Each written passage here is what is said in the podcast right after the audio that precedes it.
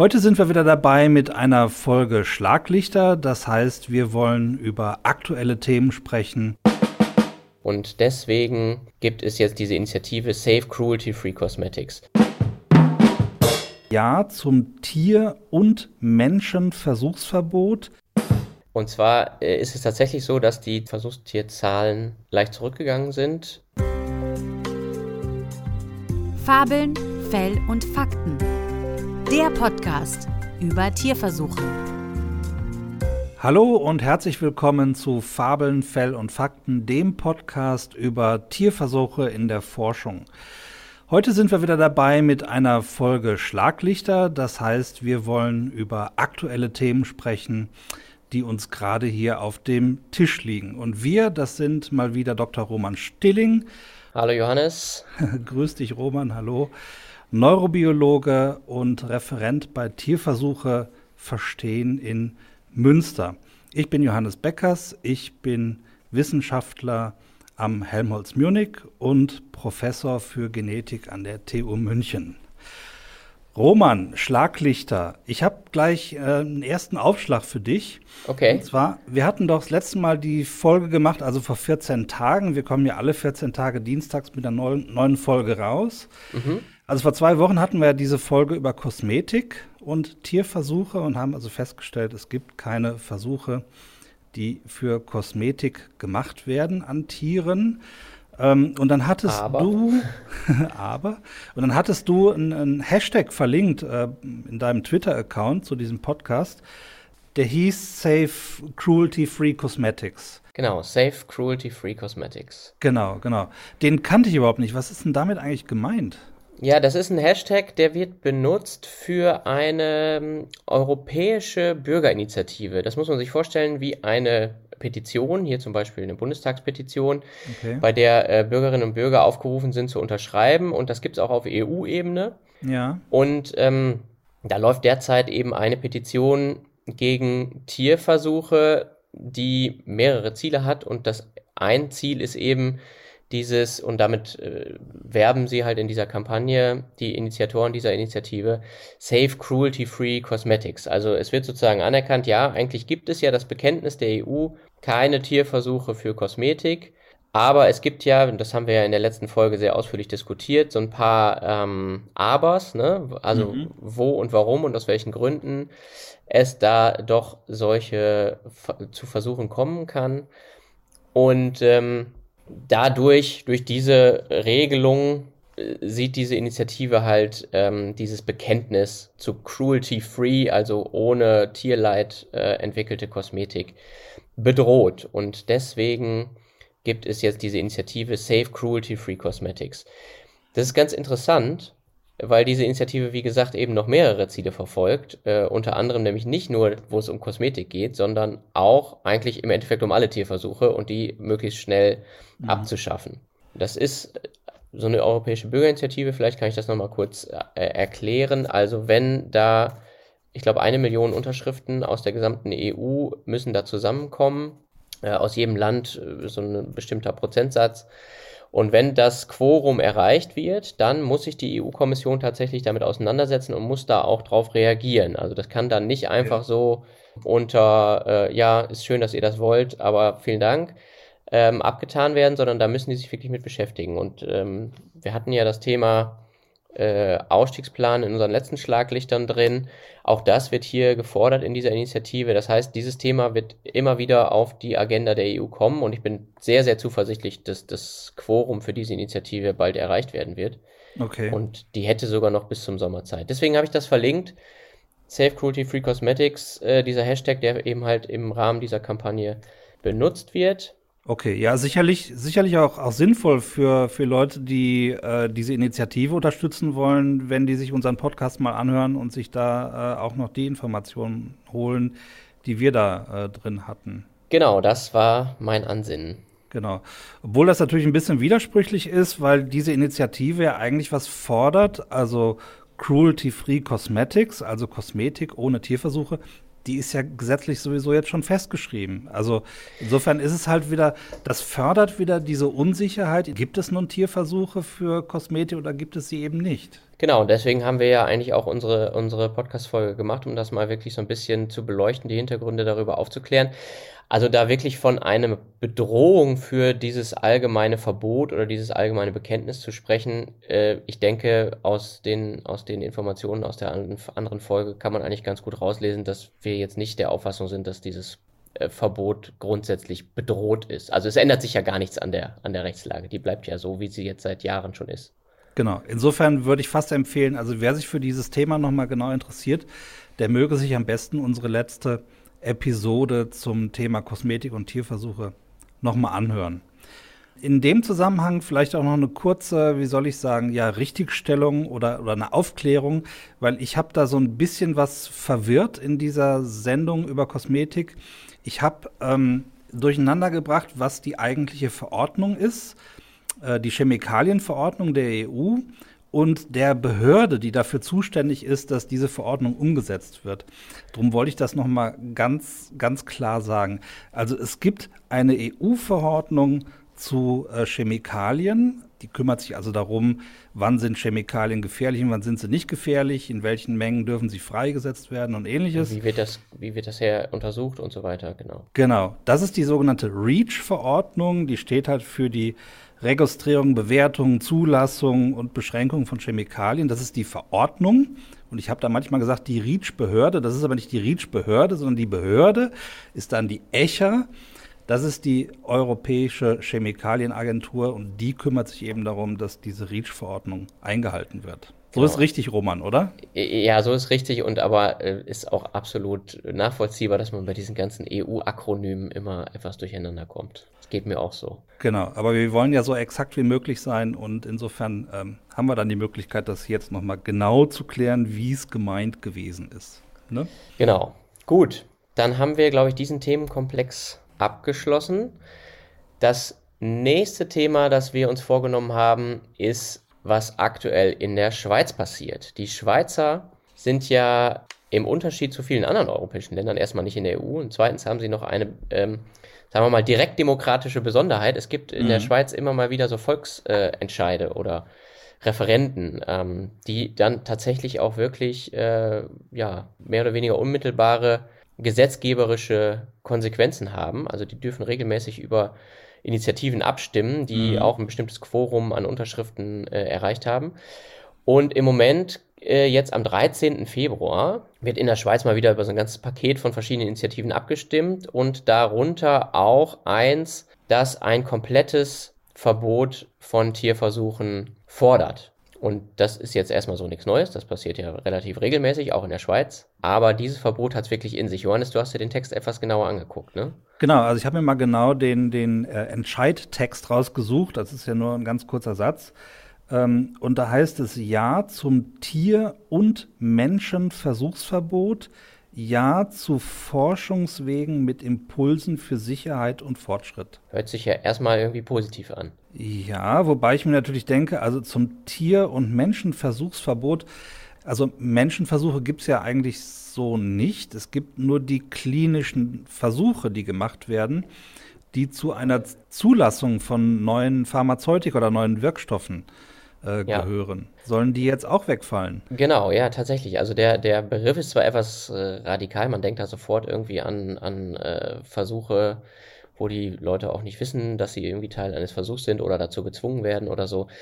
Äh, darum geht es aber nicht, sondern es geht tatsächlich um die Versuche, wo Menschen bestimmten Substanzen bewusst nach Informed Consent, also nach Einwilligung, informierte Einwilligung ähm, teilnehmen, um zum Beispiel eben, bevor neue Medikamente auf den Markt kommen, in, so, in solchen klinischen Studien teilzunehmen. Und auch das wäre dann nach dieser Initiative verboten. Und äh, was ich halt wirklich ja nochmal ganz äh, krass finde an dieser Initiative ist, also es geht also nicht nur um Tierversuchsverbot, also Medikamente, neue Medikamente dürfen auch nicht an Tieren getestet werden und überhaupt auch gar nichts mehr mit Tieren, dann eben dieses Menschenversuchsverbot, das heißt also Verbot auch von klinischen Studien, da mhm. Medikamente zu testen. Ja. Und auch noch alles, also wenn diese neuen Medikamente zum Beispiel im Ausland an Menschen oder an Tieren getestet wurden, mhm. dürfen sie auch nicht mehr in die Schweiz importiert werden.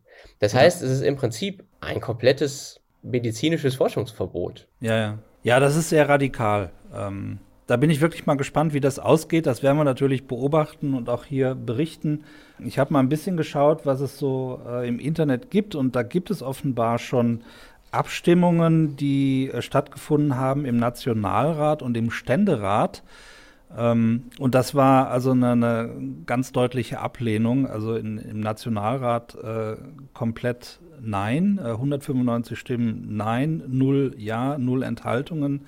Und im Ständerat auch irgendwie 42 Nein und äh, zwei Enthaltungen. Ist natürlich die Frage, inwieweit spiegelt das die allgemeine Bevölkerung wider.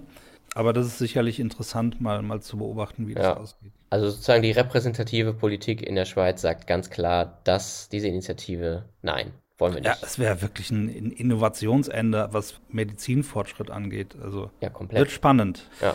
Und ich habe gesehen, es gibt gleichzeitig äh, noch ein zweites äh, Referendum, allerdings, ich glaube, nur in der Stadt Basel. Ja, im, im Kanton Basel. Okay. Und da geht es um Rechte für Primaten. Hast du, weißt du da mehr drüber? Ja, also ähm, da soll tatsächlich abgestimmt werden, ob ähm, Primaten, und das sind ja sozusagen alle Affen und Halbaffen gehören dazu, wir Menschen ja auch, ein, ein Recht auf körperliche Unversehrtheit äh, und geistige Unversehrtheit bekommen sollen. Das mhm. ist äh, ja eigentlich klassisches Menschenrecht, ja, mhm. äh, Recht auf körperliche Unversehrtheit zum Beispiel. Und das soll hier jetzt auf alle Affen, also nicht nur Menschenaffen, diese Forderung gibt es ja immer mal wieder. In den USA ist es, glaube ich, sogar auch schon mal vor Gericht äh, gewesen, so eine, so eine Geschichte, dass ähm, verschiedene Grundrechte für Menschenaffen eingeführt werden sollen. Mhm. Und hier eben aber konkret für alle Affen im Einflussbereich des Kantons Basel so ein, so ein Recht ausgegeben werden soll. Interessant ist vielleicht auch nochmal zu wissen, dass es im Kanton Basel überhaupt gar keine Affen gibt, also weder in Zoos noch in ah, okay. ähm, Forschungseinrichtungen, soweit mir das bekannt ist. Okay. Das heißt, diese konkrete Initiative hätte bei Annahme gar keine konkreten direkten Auswirkungen. Aber, mhm. und das ist, glaube ich, das Wichtige hier, eine ziemlich krasse Symbolwirkung, weil es das erste Mal wäre, dass ein ja, offizielles Organ eines Staates sozusagen Tieren äh, und in diesem Fall eben Affen bestimmte Grundrechte ja, zuweist. Ja, ja, ja. Ja, also ich meine, ähm, für mich war so im, in meinem normalen Denken waren Rechte, Menschenrechte vor allen Dingen immer damit verbunden, dass man auch eine Entscheidungsfähigkeit hat, dass man zu vernünftigen Entscheidungen fähig ist. Das ist halt die Frage, wollen wir das nichtmenschlichen Primaten tatsächlich jetzt zusprechen, dass sie das können? Also das ist auch eine interessante Initiative. Ja, ich glaube, das, das äh, sogenannte Dammbruch-Argument, also dass man sagt, wenn wir das machen, ähm, dann stellen wir ja auch erstmal alle Affen über alle anderen Tiere ähm, mhm. und verwischen die Grenze zwischen Mensch und Tier, sofern es da eine solide Grenze denn überhaupt gibt. Aber das ist schon ein sehr interessanter äh, Gedanke, sagen wir mal so. Ja. ja, und das bezieht sich ja nicht nur auf Menschenaffen, wenn ich das richtig gesehen habe, ne? sondern nee, auf genau, alle Affen. Alle Affen und Halbaffen auch. Also mhm. auch bis hin zu Lemuren und so weiter. Ja, interessant. Schauen wir mal. Wir äh, berichten dann demnächst, wie das ausgegangen ist. Roman, und dann hatten wir doch äh, im letzten Schlaglicht hatten wir doch angekündigt, dass, das war Mitte Dezember, glaube ich, dass ähm, die Tierversuchszahlen für 2020 anstehen würden. Genau. Dass die bald kommen würden. Und wir hatten prognostiziert in unserem jugendlichen Leichtsinn, ähm, dass die Zahlen möglicherweise aufgrund von Corona äh, rückläufig sein könnten. Wie ist denn jetzt ausgegangen? Wie sind denn die Zahlen? Ja, wir hatten recht. Ah, super. Und zwar äh, ist es tatsächlich so, dass die Zahlen, ähm, Versuchstierzahlen leicht zurückgegangen sind. Ähm, wir hatten ja bislang immer so knapp drei Millionen, also 2,8, 2,9 Millionen Tiere, so die letzten genau. zehn Jahre über. Und 2020 war es jetzt dann zum ersten Mal so, dass ungefähr 2,5 Millionen, also so ein Rückgang um 300.000 bis 400.000 äh, Tiere in der jährlichen Statistik insgesamt da jetzt stattgefunden hat. Ja. Und ähm, das scheint so zu sein, dass es zumindest zum Teil darauf zurückzuführen ist, dass eben einige Forschungseinrichtungen nicht wie gewohnt arbeiten konnten. Es gibt auch Hinweise darauf, dass ähm, ja, einige Industriezweige nicht so gearbeitet haben wie, wie in den Vorjahren, also entweder weil geschlossen, abgewandert oder wie auch immer. Das sieht man auch auf Ebene der Bundesländer. Auch die Zahlen für die einzelnen Bundesländer liegen mittlerweile vor. Haben wir bei Tierversuch verstehen beides sowohl für den Bund als auch für die Bundesländer mittlerweile relativ detailliert aus ähm, analysiert und dazu eigene Factsheets erstellt. Also wer sich das anschauen möchte im Detail, auch für sein vielleicht sein oder ihr eigenes Bundesland, kann das gerne bei uns auf der Webseite ja, machen. Ja, ja. ja, vielleicht kurz noch eine Anmerkung von mir, also aus Forschungssicht dazu. Wir machen ja selber äh, Forschung an, an Mäusen hier. Da war die ganz klare Direktive von der Behörde, also es darf nicht so weit kommen, dass aufgrund von Corona Tiere abgetötet werden müssen. Ähm, das war eine ganz klare Information, die wir von der Behörde gekriegt haben. Und insofern hatten wir uns natürlich auch darauf konzentriert, dass die Experimente, die gerade liefen, zu Ende geführt werden konnten. Wir haben keine neuen Experimente dann mehr begonnen in der heißen Phase von Corona, wo wir noch nicht wussten, müssen wir hier bald alles dicht machen oder können wir überhaupt weitermachen? Ähm, fällt vielleicht die ganze Tierhaltung aus? Das wäre eine Katastrophe gewesen.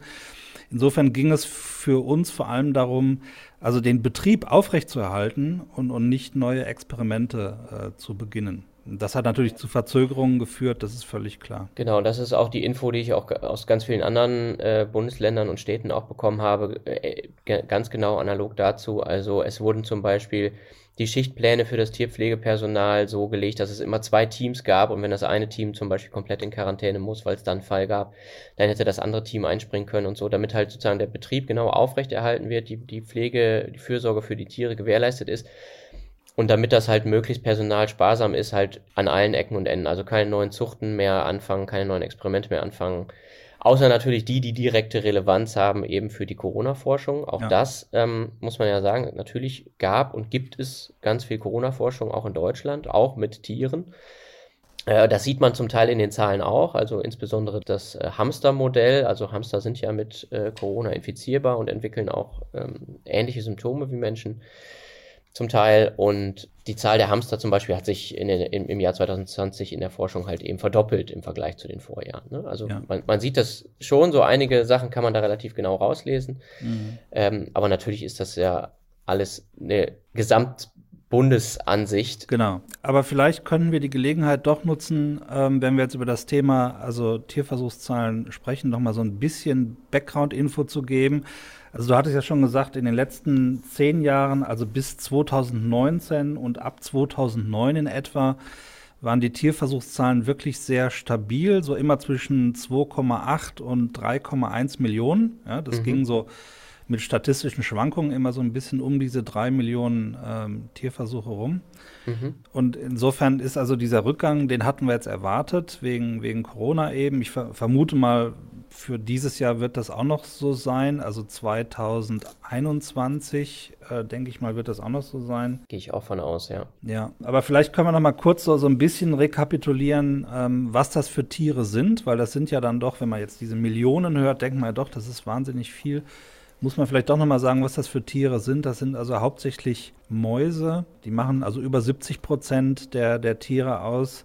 Da hatten wir schon mal drüber gesprochen, Roman, dass wir vielleicht mal eine Sendung machen, äh, warum, warum die Maus so, so viel verwendet wird. Ja, ist ja eigentlich nicht, nicht selbsterklärend, ne? Genau. Warum es gerade genau. immer Mäuse sind. Ja, das können wir mal als Thema aufgreifen. Dann die nächste Tierart, die häufig verwendet wird, sind Fische, vor allen Dingen halt Zebrafische. Äh, die machen so etwa 11 bis 12 Prozent aus. Dann Ratten äh, 7 bis 8 Prozent. Und dann äh, alles andere ist also unter 3 Prozent. Kaninchen, Vögel, Nutztiere, Hunde und Primaten. Das ist alles weit im untersten äh, Prozentbereich. Also bei Primaten und, und Hunden sind das 0,1 Prozent. Das ist sehr wenig dass man eine ungefähre Vorstellung davon hat, weil wir hatten jetzt eben vom Primaten gesprochen, es soll jetzt nicht der Eindruck entstehen, es würden also Hunderttausende oder Millionen von, von Primaten in Tierversuchen eingesetzt. Nee, genau. Zu den Fischen vielleicht noch ist ganz interessant, ja. weil da gibt es tatsächlich auch immer große Schwankungen, weil es auch viel Forschung gibt in Deutschland zu ja, Fischen, die in Flüssen und im Meer äh, leben. Mhm. Äh, zum Beispiel eben auch so Forschungsprojekte, um Wasserkraftturbinen möglichst fischfreundlich zu machen. Ne? Also okay. man kann sich ja vorstellen, wenn so ein Wasserkraftwerk an so einem Staudamm steht und die Fische da aber durch müssen, weil sie halt wandernde Fischarten sind oder halt dann einfach durchschwimmen müssen, dann ähm, ja, kommen sie halt in Konflikt mit den Turbinen. Ne? Und ähm, das kann mitunter tödlich enden. Es gibt aber durchaus Forschung, um diese Turbinen möglichst fischfreundlich zu machen, dass die halt da keine Probleme haben, da durchzukommen. Oder äh, Fischtreppen, äh, wie die am besten mhm. gemacht werden müssen. Und solche Versuche sind tatsächlich auch die, die bei den Fischen zu großen Schwankungen führen, weil wenn man da einzelne Projekte hat, da werden dann teilweise wirklich hunderttausende Fische äh, freigesetzt, so als Larven dann schon oder als kleine Fische. Und äh, dann wird man, dann guckt man halt hinterher, okay, was ist auf der anderen Seite äh, sozusagen angekommen und gibt es da Verletzungen und so weiter. Das sind natürlich auch alles genehmigungspflichtige Tierversuche und die können aber wirklich dazu führen, dass eben genau diese Zahl stark schwankt. Mhm. Und das sind dann ja Versuche sozusagen, vielleicht das nicht das, was man sich klassisch unter einem Tierversuch irgendwie vorstellt, sondern das sind tatsächlich Versuche dann zum Arten- und Umweltschutz auch irgendwo. Ja, ne? Genau. Genau, die gehören natürlich auch zu den ähm, Gründen, warum man Tierversuche durchführen darf. Hatten wir alles schon mal erläutert in einer früheren Episode, was Gründe sind, um überhaupt Tierversuche machen zu dürfen. Genau, Roman, ich glaube, damit haben wir die äh, Themen, die wir heute besprechen wollten, schon durch und haben eigentlich den Deckel drauf, oder? Ja, lass uns mal den Deckel drauf machen. Deckel drauf. Dann herzlichen Dank an alle unsere ZuhörerInnen fürs äh, Zuhören bis hierhin. Wir sagen ja immer, dass äh, ihr natürlich unseren Podcast abonnieren sollt, weil ähm, dann verpasst ihr keine Folge. Wie gesagt, immer dienstags alle zwei Wochen. Genau, abonniert Komm, uns. Genau, abonnieren und neuerdings kann man auch, zumindest bei Spotify habe ich das gesehen, ähm, auch Bewertungen abgeben, also Sternchen drücken. Da freuen wir uns natürlich auch besonders drüber, wenn ihr das tut. Für Kommentare, Feedback und allgemeinen Kontakt zu uns oder in unsere Redaktion, das geht natürlich über die Webseite www.tierversuche-verstehen.de. Wir sind aber auch unter anderem zum Beispiel bei Twitter, äh, tvv.de bei Twitter Prima. Und wir können sogar schon sagen, worum es in der nächsten Folge von Fabeln, Fell und Fakten gehen wird. Da haben nämlich Roman und ich uns mal überlegt, was so unsere, ich sag jetzt mal Lieblingstierexperimente, das klingt ganz furchtbar, aber das sind halt die ja. Tierexperimente, wo wir denken, die haben einen Wahnsinns-Impact gehabt, entweder auf, auf die Gesundheit des Menschen oder eben auch, was wir für Weltbilder haben. Und da haben Roman und ich uns mal unsere Top 3 rausgesucht. Und ähm, darum geht es in der nächsten Folge in zwei Wochen. Genau. In dem Zusammenhang, Roman, ist mir noch aufgefallen, ihr habt eine wunderschöne Webseite über ähm, zehn Medikamente, die es ohne Tierversuche nicht gegeben hätte, auf äh, mhm. äh, tierversuche-verstehen.de. Also wenn euch dieses Thema äh, interessiert, äh, was ist denn bei diesen Tierversuchen so rausgekommen? Dann schaut euch oder hört euch nicht nur die nächste Folge von Fabeln, Fälle und Fakten an, sondern da gibt es auch eine wunderschöne Seite ähm, bei tierversuche-verstehen.de über die über zehn wichtige Medikamente, die es ohne Tierversuche nicht gegeben hätte. Ganz leicht zu finden da. Ja gut, dann bleibt mir noch zu sagen, auf Wiederhören und bis zum nächsten Mal. Bis zum nächsten Tschüss. Mal. Tschüss, bleibt gesund, macht's gut.